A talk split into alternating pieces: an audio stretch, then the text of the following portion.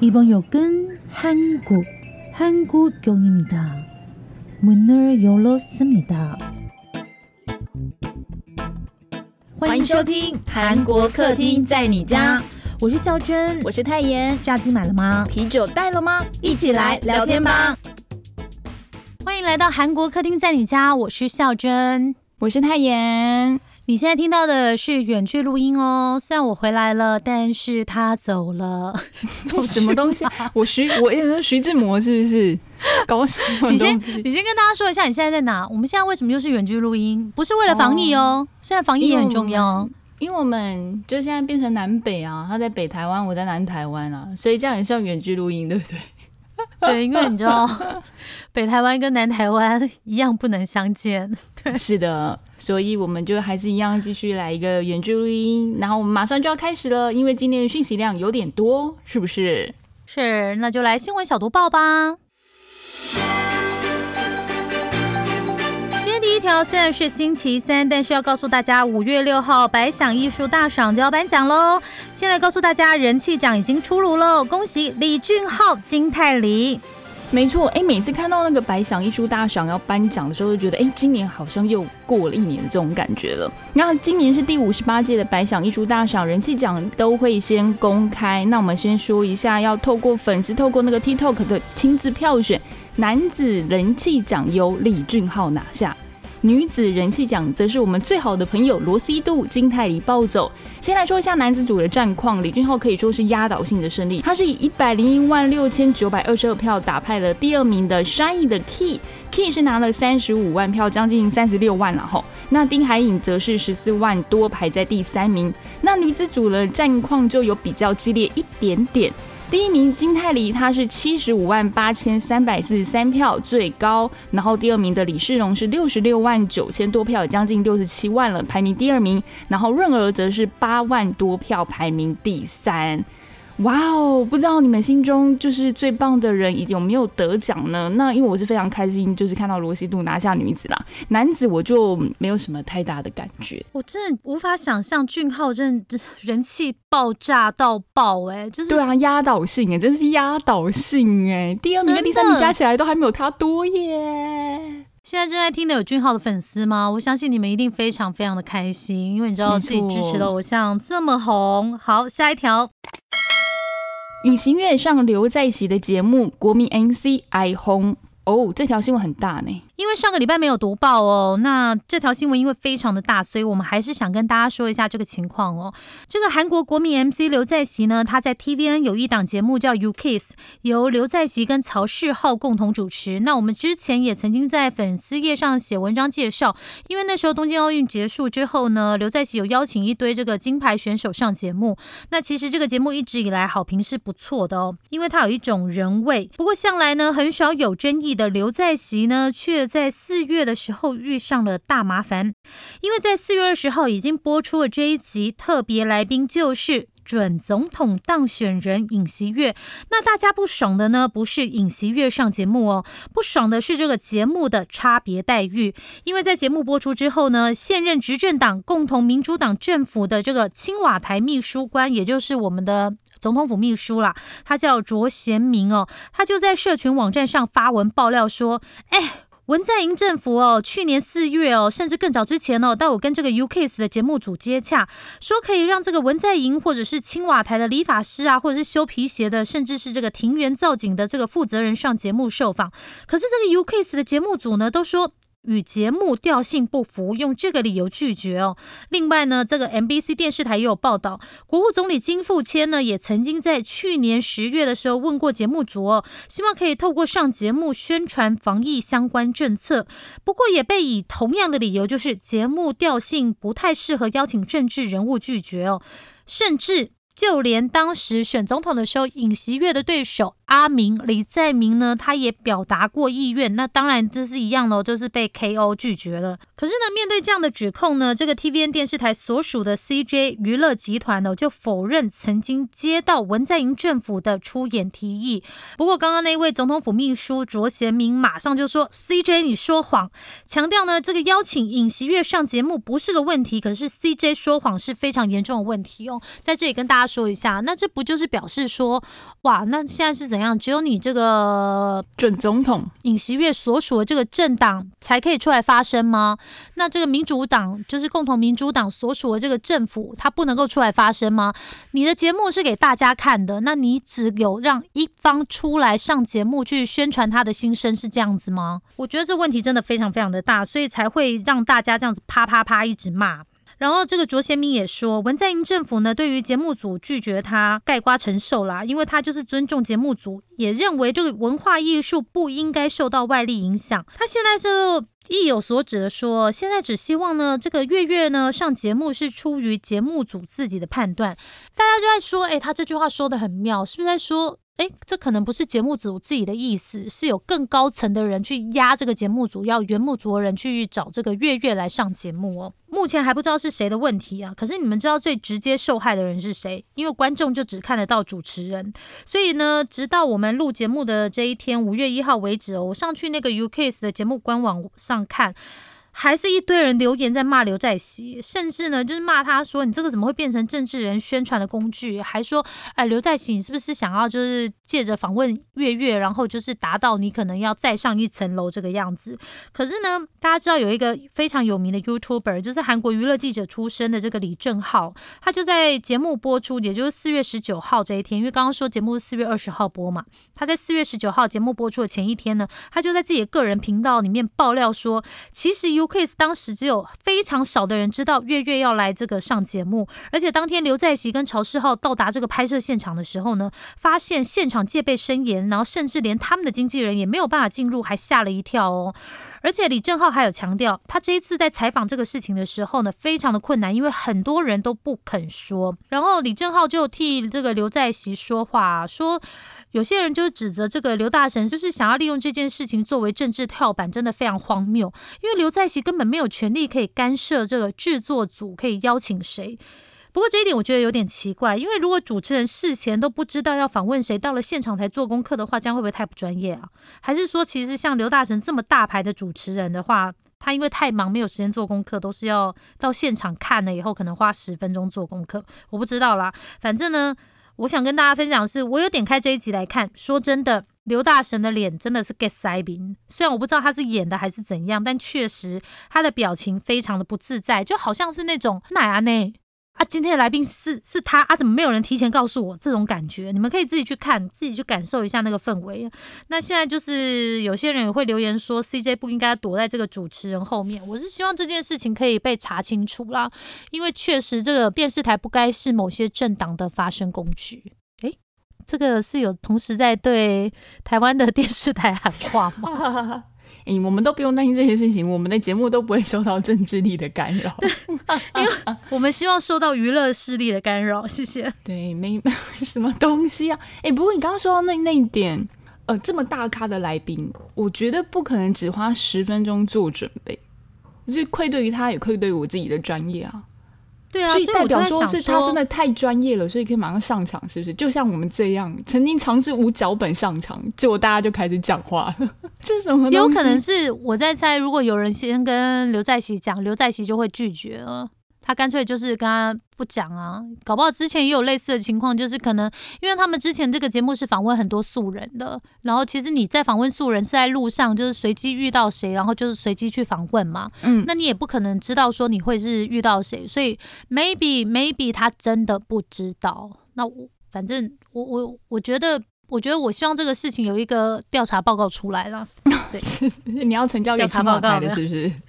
就跟你们说，今天资讯量非常的多吧。下一条，李瑞镇化身经纪人，没错，就是李瑞镇哦。他签下哪一个超级明星呢？哎哎，听粉听到标题是不是以为就是李瑞镇要开经纪公司，然后签了某位很大牌的新艺人呢？其实不是这样的哦，这是罗 PD 的新综艺节目啦。然后李瑞镇呢，他化身了大前辈尹汝贞的经纪人啦。这是 TVN 最新的综艺节目《意外的旅程》，描述的是大家还记不记得我们曾经有为他做过一集，就是李汝贞大前辈，他是韩国第一个拿下奥斯卡。金像奖最佳女配角，国民资深演员，超级超级资深的大前辈李汝珍，她在奥斯卡后的故事。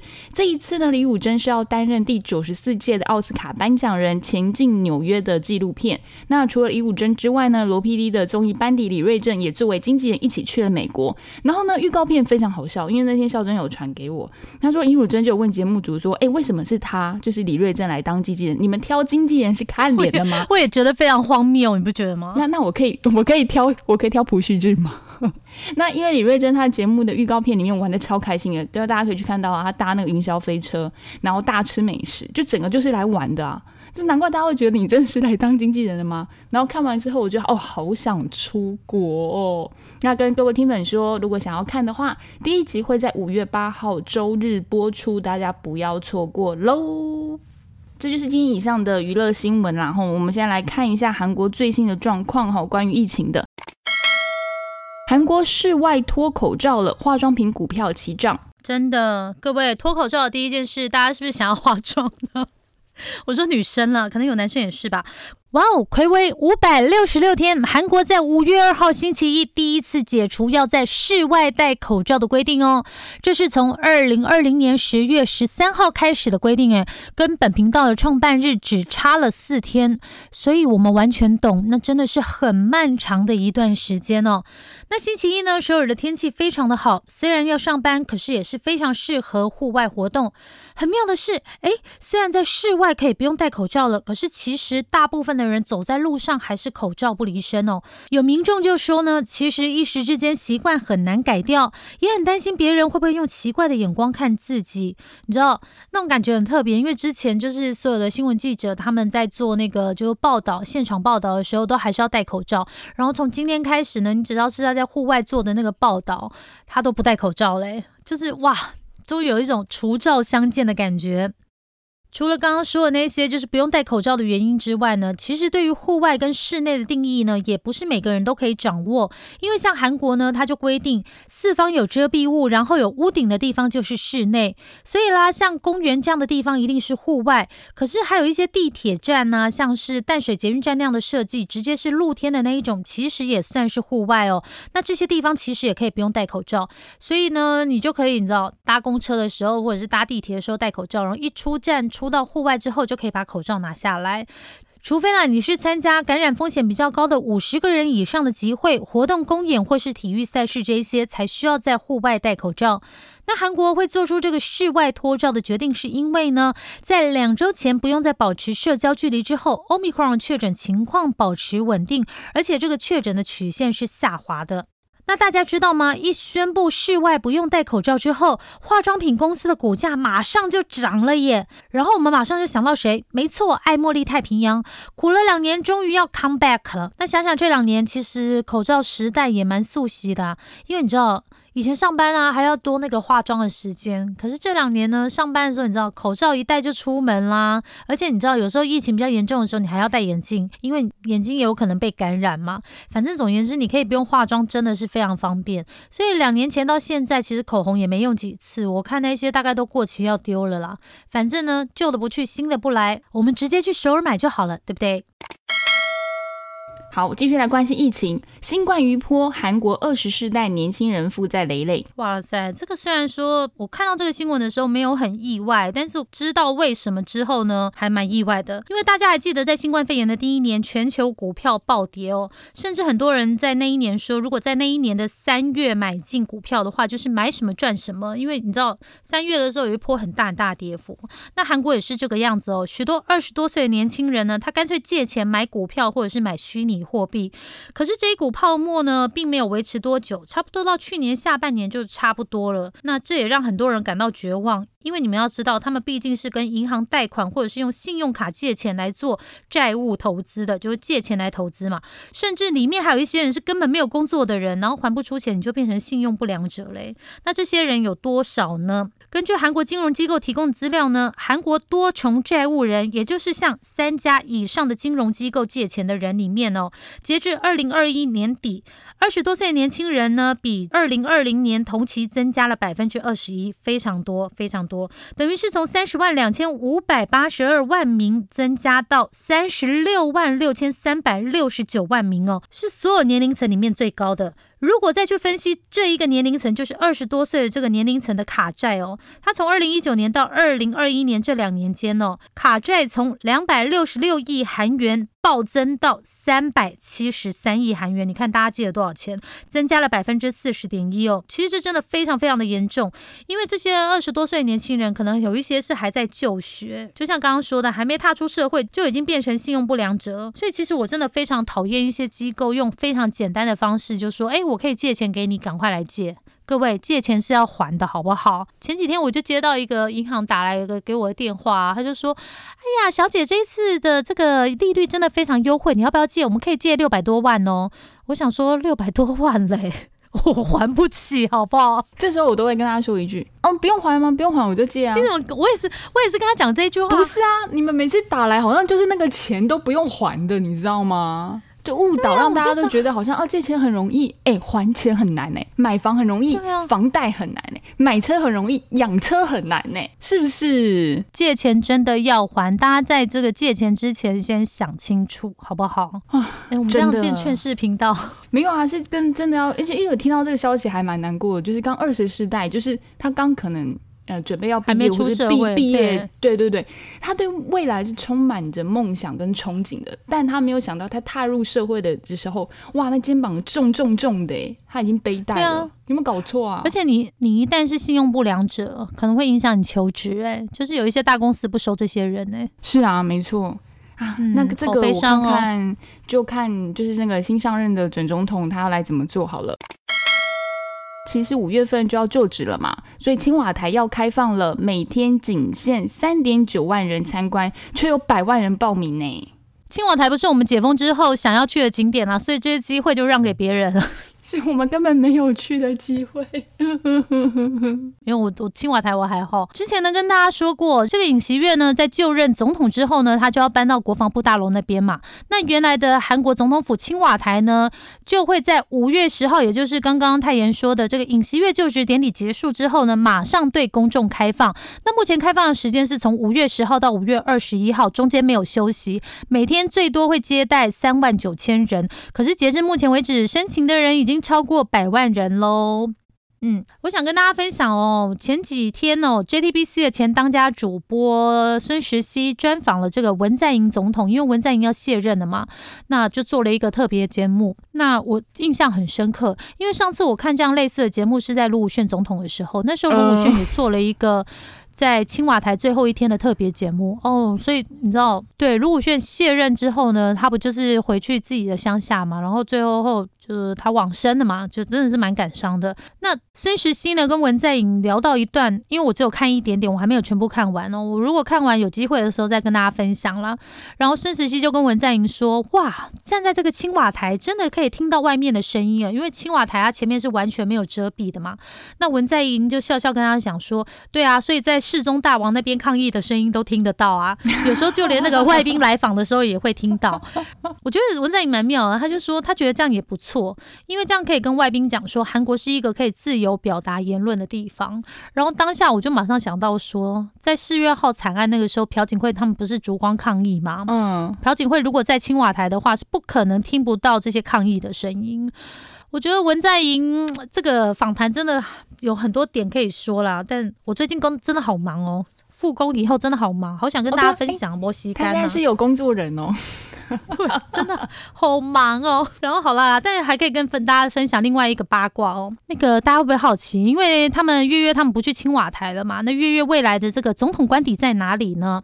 听说呢，前一阵子呢，这个月月的老婆建熙啊，他就到处看房子。原本呢，他们是要住在这个首尔龙山区汉南洞的陆军参谋总长公馆哦，因为听说这边好像空了一段时间呢，结果现在又变成说要去住这个外交部长的官邸。那根据这个韩国媒体《韩民族日报》的采访来说呢，这个最重要的改变就是因为月月的老婆，因为其实呢，之前呢，月月亲口宣布说要搬到这个从青瓦台搬到龙山国防部大楼的时候呢，就有人跟他建议说，你可以去住这个外交部长的官邸呀。可是那时候月月就说。那不是外交部长住的地方吗？我要去空房子，就是刚刚说的那个陆军参谋总长官邸。谢绝这就是工作组给他的提议。那那个时候媒体听到的时候，还跟他讲说：“哎，不错不错哦，这个月月不错哦，不会去赶现任那个，就是你知道。”真的有在使用的房子，他自己去找一个空房子住。可是没想到后来却变成月月真的要去住这个外交部长官邸。嗯，因为听说呢，就是因为月月的老婆金宪熙，她在周末的时候利用时间去看了外交部长官邸的各个角落，包括现在的这个外交部长郑义荣夫妇的生活空间哦。我靠，是是怎样，连家厨房跟厕所都去参观，是不是？然后他就这个跟这个总统交接委员会说，嗯。加我真介意呢，因为这嘛是太后上身。那个你知道金建熙呢？他后来就是从这个室内慢慢走出来，这个公馆的庭园的时候，还说：“哎，那棵树会挡住南山的风景啦，应该要砍掉。”靠腰嘞，你你还没有进来，然后你就要砍树，要砍人家的树。以上不是我说的哦，是韩民族日报的，yes yes，韩韩 Q 类新闻的这个采访哦。我觉得我看到这一段真的很有画面呢，你们不觉得很像《如懿传》吗？甄嬛在选要去住哪个宫的感觉。哎呦，这个嗯，臣妾不喜欢砍，嗯，这个不合如意的心要砍。对，就是你知道哪个宫哪个宫，然后自己先选了一遍，我就想说，哇塞，就是新一任的外交部长变成他要重新找地方住。没有啊，他就去住那个月月本来要住的那个参谋总长的公馆啊，换一下 地方住。我跟你们说，等着看月月上任之后一定很精彩，我们就等着看。好，我们先来看第一件事情要看的是什么。拜登比我们还要早去韩国哎，见到月月还可能会去看片场。哇哦，拜登本来就应该比我们早去啊！你到底是在想什么？就我们的重要程度跟拜登一样了。美国总统拜登呢，将在五月二十到二十二号访问韩国。因为月月是在五月十号就任，所以等于呢是在韩国总统就任十一天之后，就会举行第一次的韩美首脑会谈。这是韩国历届新政府上任以后最快的一次。哎，你们有没有觉得今天有很多重要政治新闻呢？嗯，继续看哦。然后。更特别的是呢，其实你们知道吗？每次美国总统要来这个东亚，第一站都是日本，因为你知道美日同盟势不可断。诶，这我自己说的啦。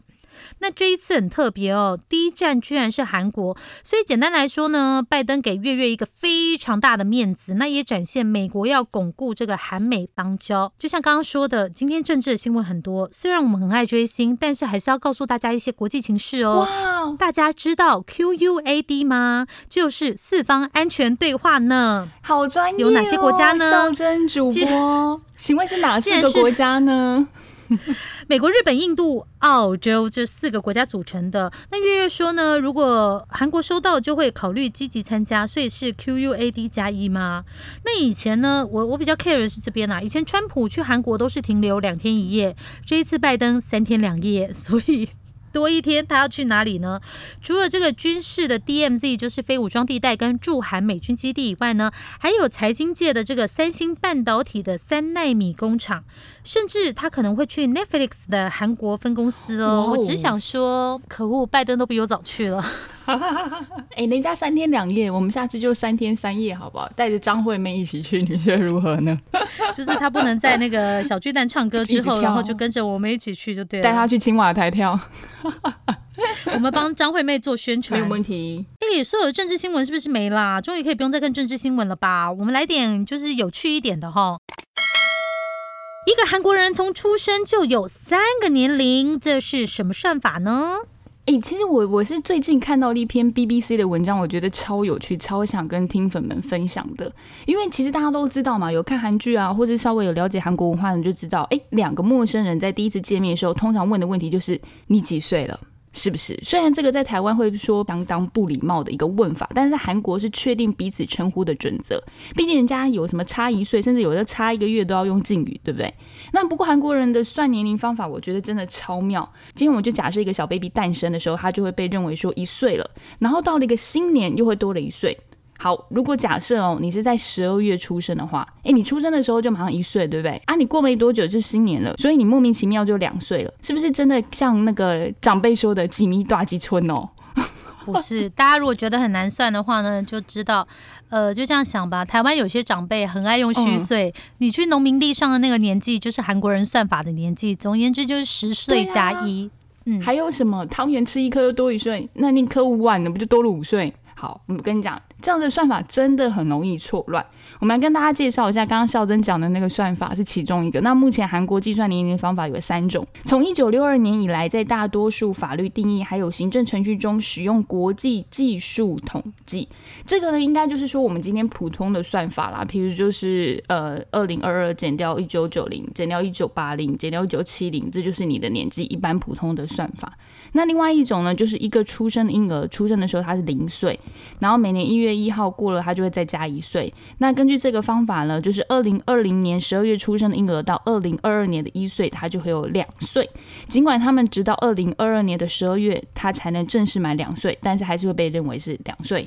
然后最后一个就是一个韩国年龄的计算方法，好像这个方法是被更典型用在社会上每个人使用，就是我们说的每个人出生的时候自动满一岁，在新年的时候他又多了一岁，不管他出生年龄是什么。然后我觉得最有趣的是那个 BBC 文章，他用了 BTS 的成员 V 来当做例子，因为 V 是出生在一九九五年十二月三十号，所以他的年龄可以是韩国年龄的二十八岁，国际年龄的二十六岁，也可以是官方年龄的二十七岁。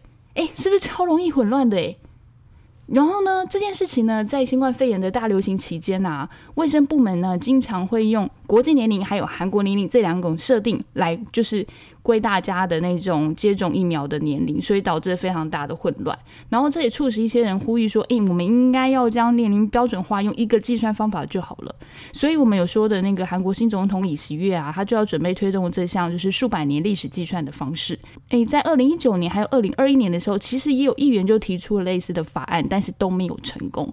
我觉得这年龄到底要怎么算，我也没有在管他们到底怎么算，因为我还是用很习惯算法。比如他一九九五年出生，我就二零二二减掉一九九五啊，顶多帮他多加一岁吧，就全部都叫我爸就好啦。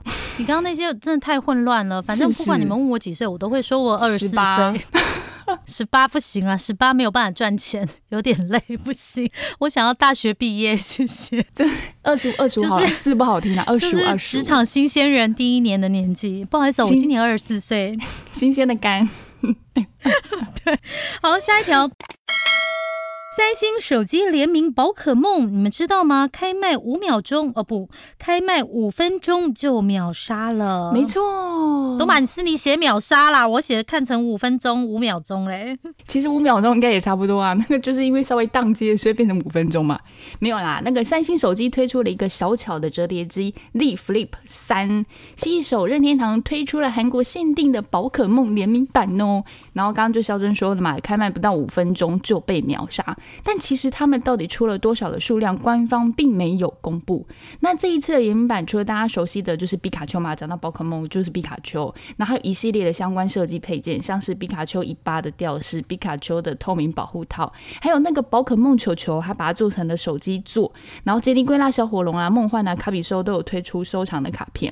那很多人说，其实最大的特色是在那个手机盒，就是外装的那个包装啊，它是用那个宝可梦图鉴机的外形。下去做了设计。好，大家你比较关心的是价格，对不对？价格呢是韩币一百二十八万，相当于台币三万块左右。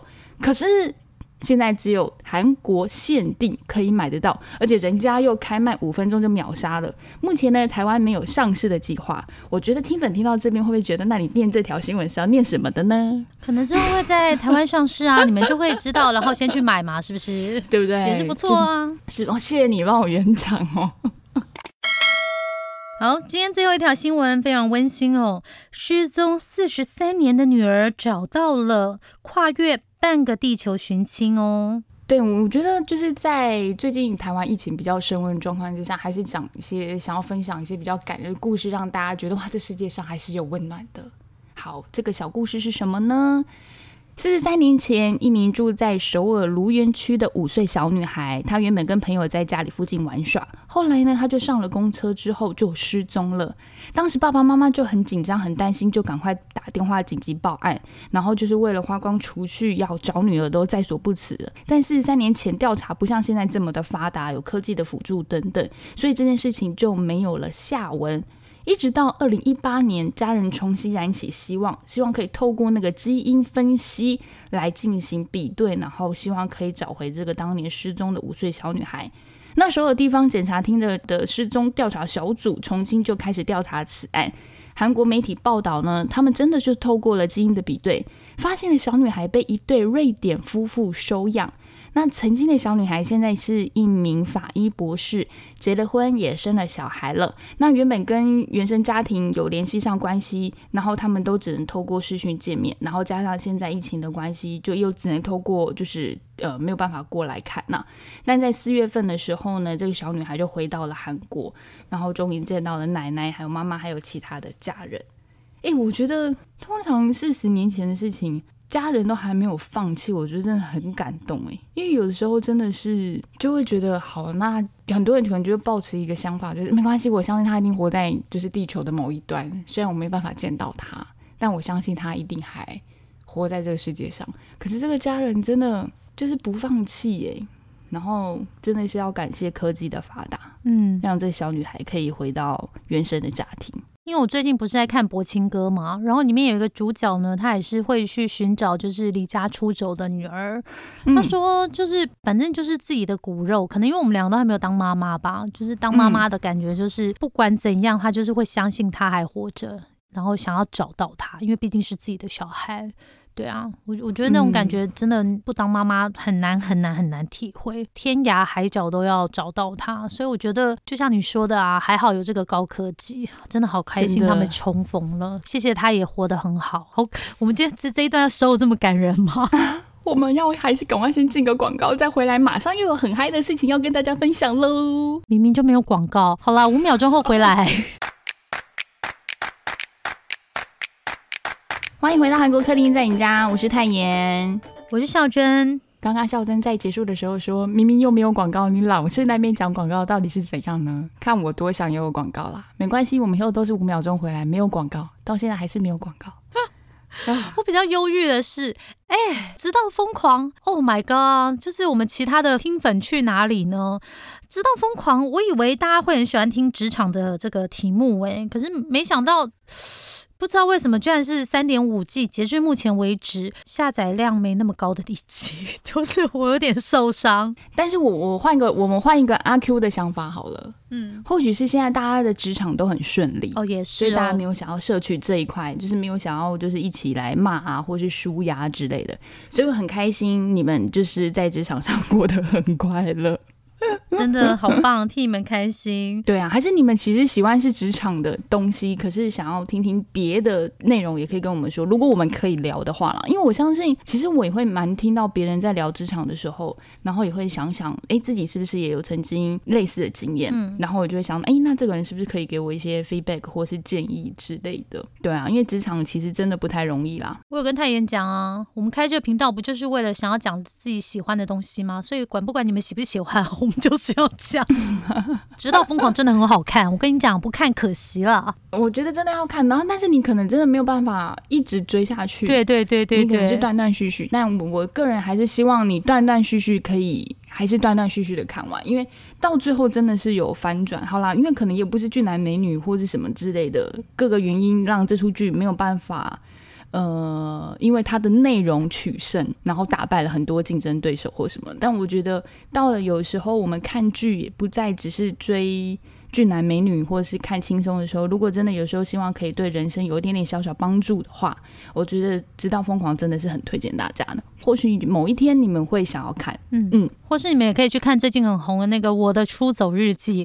我本来看前面两集的时候，我不懂他在红什么，我看预告片我都不知道我在红什么。然后到第三集的时候，我大概知道为什么大家喜欢那个。真的，我先跟大家随便分享，因为他前面他这三个主角哦，他就是住在那个金鸡道。你知道经济道就是台有点像新北市，你知道吗？Yes。然后你知道他们就是每天都是要去首尔上班嘛，然后光通车就要很长一段时间，而且你要先坐类似火车的交通工具，然后再去换那个 shuttle bus 市，就是进去社区的那个 shuttle bus。嗯，我大概知道为什么他会打到很多观众，因为他打到我的点一开始也是这一点，因为你们知道吗？我就是住在新北道的人啊，不是。我们就是要一直转车、转车、转车的那种人。就是新北市那三兄妹的家，就是在那个等于说是捷运的最后一站。我家也是，我就不说是哪一站了。你们知道吗？在还没有捷运之前，我跟这个蛋黄区，就是住在信义区的朋友约，我要提前两个小时出门呢。因为那时候就是公车嘛，然后中间还会有塞车。我还记得，就是从我们家到那个东区的公车，真的不夸张，它要开两个半小时。然后我人生的第一份工作所在地是在内湖，那个时候是要转三班车。我人最崩溃的一次是。你们知道吗？那个车是要怎么转？从内湖转到台北市区，然后再从台北市区转车到呃市区的市区，然后再从那个比较离我家近的那个市区再转车到我家。光塞车的时候，我塞过最严重的一次是从公司下班来回到我家是三个小时。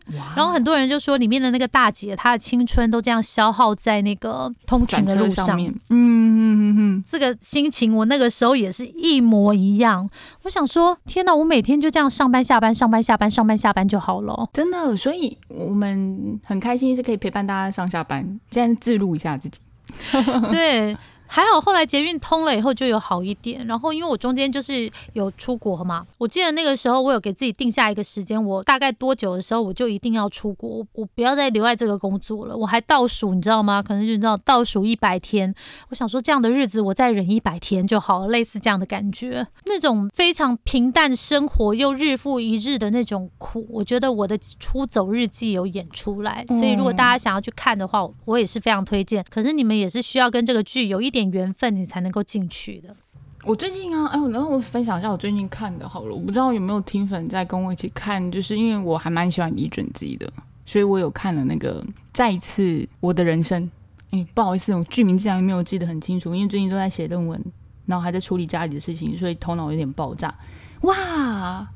他是听起来就知道嘛，再次我人生，所以他就是重生了。可是他重生的原因呢是什么呢？大家就可以自己去看一下。我发现它里面的东西内容演的跟一般我以前印象中的重生的有点不太一样。然后因为李准基的演技，其实我自己都还蛮喜欢，所以我就。稍微看了一下，觉得还蛮舒压的。一出应该跟你刚刚说那个什么《我的出走日记》应该是完全不同性质的感觉。这就是爽片。最近没有想要吸取太大知识量，或者是想要快看快戏的话，可以看再次《我的人生》，还不错。俊男美女嘛。好了，以上就是我们两个最近在看的戏哦。嗯，如果大家就有兴趣想要看爽片的话呢，就可以追一下李准基。那如果想要就是你知道看一下厌世人生的话呢，就可以看一下《我的出走日记》。好，我们来回复一下，谢谢粉丝又给我们抖内，虽然直到疯狂收听力还好，收听力好。好，对，可是这些都是在那个直到疯狂后抖内的呢。对，首先呢，谢谢，你知道，曾经我订了一束花送给泰妍，然后这个花店老板娘呢，就是她的店名叫，帮她广告一下哦，雨花攀树写字，她也给我们抖内，谢谢你，感谢你给我们抖内，我们会继续向前，好吗？大家订花可以跟雨花订一下哦，大家去脸书搜寻一下就好，真的很漂亮。那再下来，那感谢第二位就是懂那个听粉是叫云韵，对，因为他用韩文的名字，对，好好开心哦。然后呢，他说很有料的韩国客厅，谢谢你们牺牲个人休息时间找资料做节目分享，线上生平第一次懂内，喝完咖啡继续 go，感谢你。好，那另外一个是 Annie，他说很喜欢我们的互动，然后在这个也可以听到蛮多韩国的在地资讯，谢谢我们的用心。谢谢大家，我们会继续喝咖啡，继续前进的。虽然有人现在喝咖啡好像喝到胃酸逆流了，我也不知道他到底天天在喝咖啡。是在说我？上班真的很需要喝咖啡哦。然后还有一个是在 Podcast 上面给我们留言，还有给我们五颗星的这个 A G A S I I Agassi 吗？应该是这样念吗？他说我们各种主题都能够驾驭，兼具知识和娱乐性兼具，不推不行。相信我们快要走花路了，真的，陈宁金言，拜托，让我们前程哦，似锦吧。真的。谢谢大家支持啦！嗯，那个节目的最后呢，还是不免俗的跟你们分享一下我们的近况。我最近做了一件很白痴的事，哎、大家有去排快筛吗？我那一天想说，好，我想要去感受一下到底快筛有多难排，所以呢，就是某一天休假的时候，我就想说，好好好，那我就去排快筛。我还有跟太妍讲哦，我跟太妍说，哎、你不用帮我张罗了，我去排排看，对，然后他还拍了他在排队的照片给我看，真的大排长龙。哇哇，超多人真的，你只见神龙的头，见不到神龙的尾那种概念，你知道吗？只见龙首不见龙尾，真的很长。然后呢，我就排排排，那当然是排不到嘛，因为我只是提早半个小时去，然后其他的对手全部都是提早一个小时还是什么，而且北部竞争非常激烈。我还想说，我去台东会不会比较可能买到？好，对他用那些排队的排队人叫对手，这些都不是重点，重点是你知道有一家这个药局就说他们限七十八名嘛，那我是八十几个，但没排到，那我就想说没排到我就走，走了以后我才发现，哎，原来这个买快筛跟买口罩一样是有分身份证单双号的，然后我是双号那一天是单号才能买耶，那我刚刚在排队排什么？我真的很不专业，我不是专业的排队买快筛耶。哎呦，快笑死我了！呀，然后那天他排的跟我，我就第一个回答说：哇，天呐，天气这么热，干嘛就是很辛苦排这样子大家。然后他就跟我说：哎，其实你不知道，我说现在台北不会热啊其实有点很凉哎点小凉的状态。你知道，我就拍给他艳阳高照，我真的在南台湾对我穿外套热出去我快热死了，我真的快热死了。但是我还是有很忍住，还没有开冷气，因为我想到远方有只北极熊在跟我招手，我就先忍住了。哇塞，真的假的、啊？你今年这么有良心？但是我相信，嗯、大概在六月份的时候，我可能就会跟北极熊说，嗯，好意思啊，我请你喝可口可乐了，但是我可能要开冷气了。就是我没办法，因为我觉得在南台湾天气真的太好了，我自己是固定每年在七八月的时候才开，真的不行，对真的好热，我真的热到快劈笑了。但是我虽然是七八月才开冷气的人，但通常我的电风扇四月就会拿出来了。我可以晚一点吹冷气，可是我不能够没有电风扇，就是至少有一点风吹过来，我觉得这样我会比较舒服一点。我最近哦，因为我都没有什么太常出去外面走动。那那天我我有在线动跟大家分享啊，就是我们家附近有一间还蛮好吃的泡菜。